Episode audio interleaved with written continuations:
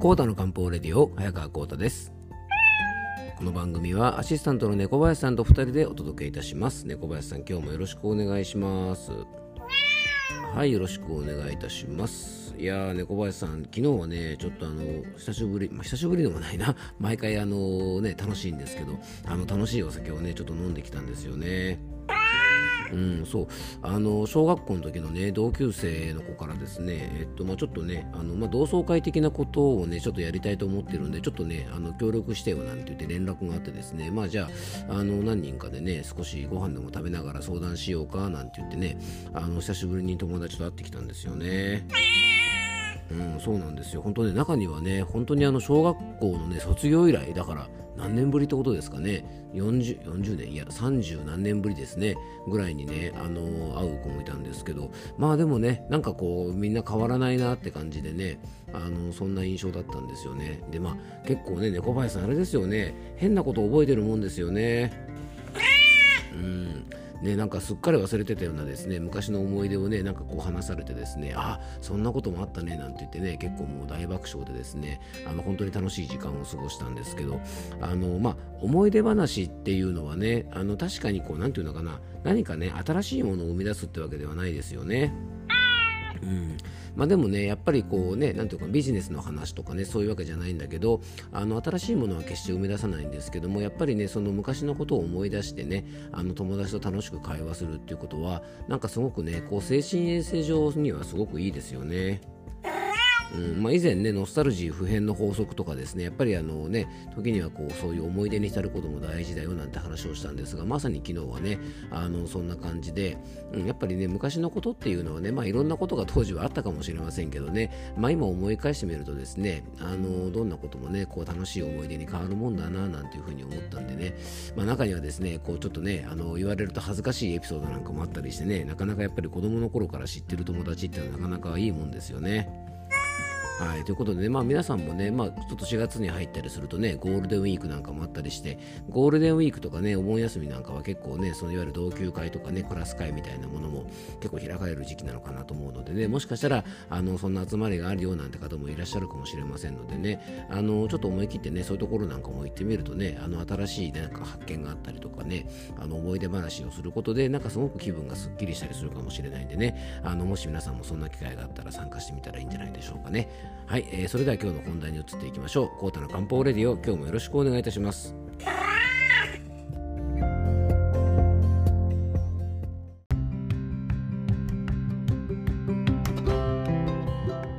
はい、それでは今日の本題に入っていきましょう。えー、今回はですね、えっと、リスナーの方からいただいたご質問にちょっとお答えする形でね、お話を進めていきたいと思います。えー、養生ネーム、オージャスドーナツさんからのメッセージです。えー、オージャスドーナツさんメッセージありがとうございます。えー、コータ先生、はじめまして。いつもごはみそとのダブル処方でお世話になっているオージャスドーナツ、かっこごはみそネームで失礼しますと申します。ということでね、えー、オージャスドーナツさん、僕もね、あの、ごはみその方でね、ちょっとお名前は聞いたことね、あります。はい。あのこちらにもメッセージいただいてねありがとうございます。まああのごはみそとですねえっ、と漢方レディオのねダブル処方ということでねまあこれ非常に優秀なリスナーさんですね。はい。えー、じゃあメッセージの方をちょっと読み読み進めていきましょう。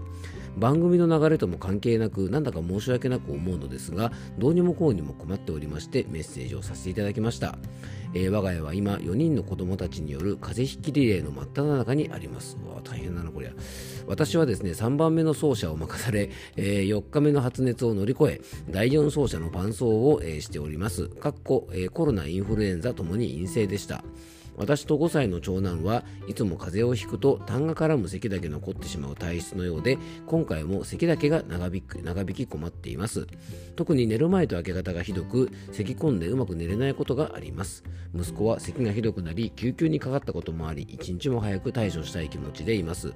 喉飴を舐めたり水分をこまめに取ったりしてはいますがえー、いまいちです。お医者さんにもよると思うのですが、大体受診の際はまだ咳が出ていない、えー、ため、症状のない咳止めのお薬は処方していただけませんし、なかなか子供たちを抱えて病院に行くのはハードでもあります。そうですね、今はね、特にそうですよね。うんえ、何かできる養生法や平時に気をつけた方がいいことがあれば教えていただけると大変嬉しいです。えー、ということでね、あのあ明日の配信も楽しみにしておりますということでね、あのメッセージをいただきました。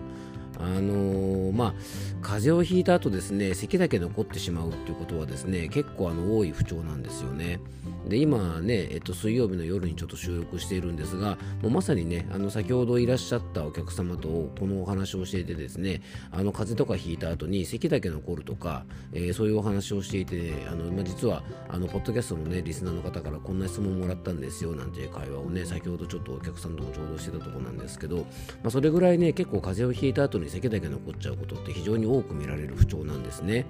で原因はあの様々なんですが、えー、まあ、咳はね体力も消耗させますし寝る前とかね明け方に出るってことはね、まあ、オージャスドーナツさんのお子さんだけではなく結構咳でお悩みにはね実はあの風邪をひいた後に咳だけ残っちゃうことも多いんですが寝る前とか明け方に咳が出やすいっていう方もね実はねこれめちゃくちゃ多いあの症状なんですね。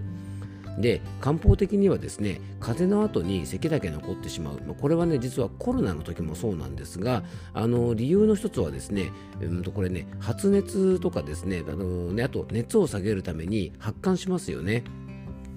あと喉の炎症なんかが起きた時もそうなんですがこういう時っていうのはねやっぱ発熱発汗炎症の後っていうのは、えー、漢方ではね体の中の潤いが消耗されてしまうと考えるんですね、まあ、全てにおいてねここ熱が発生したりとか発汗によって潤いを消耗するっていうのは分かりやすいと思うんですけどもね。で漢方では呼吸器にあたるですねこの肺という五臓の一つは、えー、乾燥とかね燥邪というものを嫌うと考えられているんですね。だから熱と炎症発汗で体の潤い不足になると、まあ、咳だけ収まらない症状が残ってしまうというふうに考えるんですね。まああのね、実際ね喉の炎症などがなくても粘膜の渇きなんかもねやっぱ風邪の時はあったりして、えー、喉がねカサカサすると結構咳が出る原因になりますよね。でね、ここでちょっと注意したいのが、渇きイコール水分摂取、ね、水分補給で治るものじゃないということなんですね。まあ、これはね以前もお伝えしましたがあの口の渇きやね粘膜の渇きでね、まあ、水分補給はある程度やっぱり取ることは大事なんですがあのたくさん飲むんでもですねたくさん潤うわけではなくて結果的にたくさん水分だけ取っても胃腸の負担になったりとか、まあ、体を冷やしてしまうちょっとここ後からポイントになるんですけどねあの体を冷やしてしまうだけでね喉や口も水を飲めばね濡れることは濡れるんですが決してね潤うわけではないんですね。なので風邪をひいた後もそうなんですが、えー、風邪をひいてる時風邪をひいてる最中とか風邪をひいた後咳が出てる最中なんかは、えー、薬膳的にはですね蜂蜜とか、まあ、レモンといったねこう体を潤すようなものを入れてねあの白湯を飲んだりとかあとは白湯にね柚子とか生姜といったようなね肺の働きを良くするようなものをちょっと加えて少しずつ飲んでおくと、まあ、風邪をひいた後のね咳の予防要はあの風邪でね消耗した潤いを補ってくれたりとか肺を養ってくれるので、まあ、そういうものをねちょっとずつ水分補給として使ってもねいいんじゃないかなと思います。あとねオージャスドーナツさんのお子さんが咳が出る時間それがねやっぱ寝る前と明け方なんですよね。で実はねこの時間帯というのはあのとってもね体が冷えやすい時間帯なんですよね。そして人間の体というのは体が冷えてる状態というのはすごくね咳が出やすくなります。あの皆さんもね冷たいアイスとか冷たい飲み物をねこうぐっと飲んでね咳き込んだ記憶ないでしょうか。あと夏にねやっぱかき氷とか食べると結構咳出ますよね。で漢方ではこれもねやっぱ体が冷えていたりあの冷えていたりするとですね患者といって体を冷やすね悪いものが体の中に入ってくると考えますでこのね患者が体の中に入り込むと、えー、鼻水とか痰みたいなね分泌物を伴う咳が出るというふうに漢方では考えるんですねまあ、この辺はね先ほどの冷たいものを取った時に咳が出るっていうところとちょっとこうやっぱつながる考えがありますよね。そして、じゃあ寝るときね、あの、布団に入ったりベッドに入った時の寝る前ですよね。寝る直前の寝る前というのはどういう状況かっていうと、体温が下がることで、えー、人間眠気が出てきますよね。なのでね、こう布団に入ってさあ寝るぞっていうとことか、眠くなってきた時というのはね、体温が下がりだすんですね。あと明け方はですね1日の中で実は一番気温が低い時間帯なんですねあの夜中の12時とかではなくてですね皆さんもねあのなんか、えっと、ちなみに僕はいつも Yahoo 天気予報みたいなアプリを入れてね見てるんですけどもそういうので見るとね時間ごとの気温が出ると思うんですが実はですね明け方の時間帯というのがですね一番気温が低い時間で結構ね明け方にだからね足がこむら返りする足がつれるなんて方も結構多いと思うんですよね。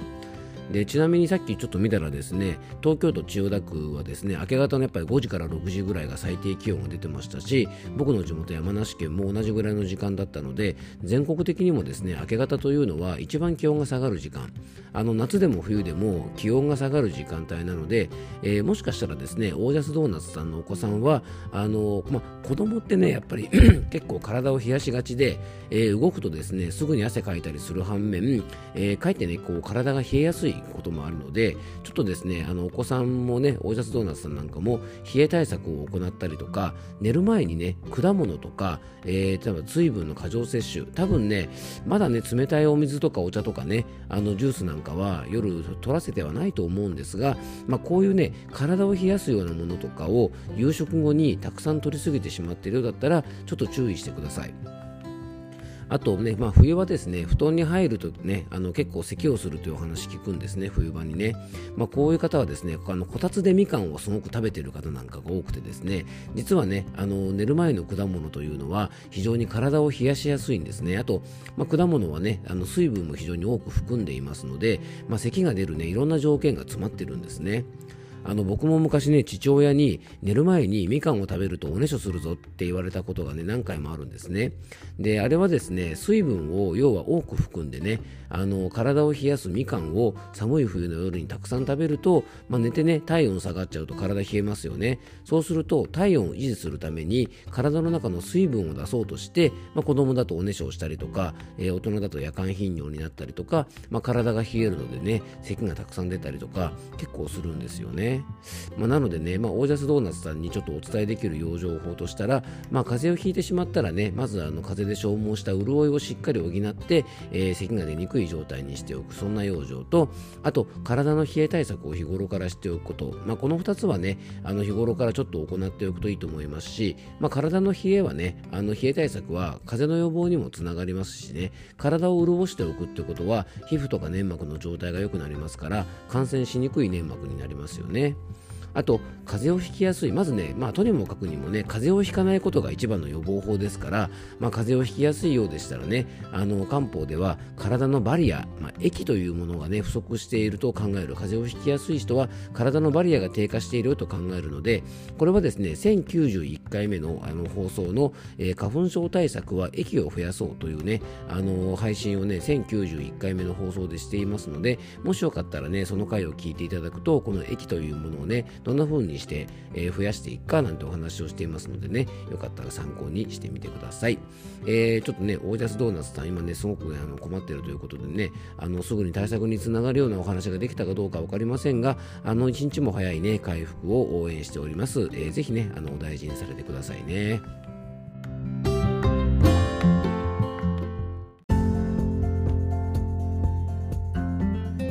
はい、今回もクロージングのお時間です。えー、今日はですね、えー、っと、養生ネームというかですね、ごはみそネームですね、えー、オージャスドーナツさんからいただいた、えー、咳についてのね、ちょっとご質問にお答えさせていただきました。まあ、本当ね、猫林さん、まあ、対策としたら結構シンプルですよね。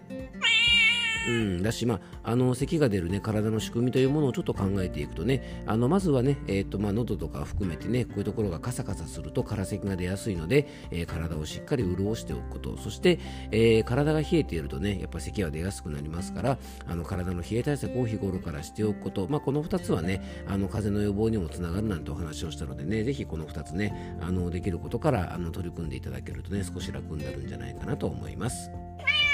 はい、ということで今日も聞いていただきありがとうございます。どうぞ素敵な一日をお過ごしください。漢方専科サータ薬房の早川幸太でした。ではまた明日。猫林さん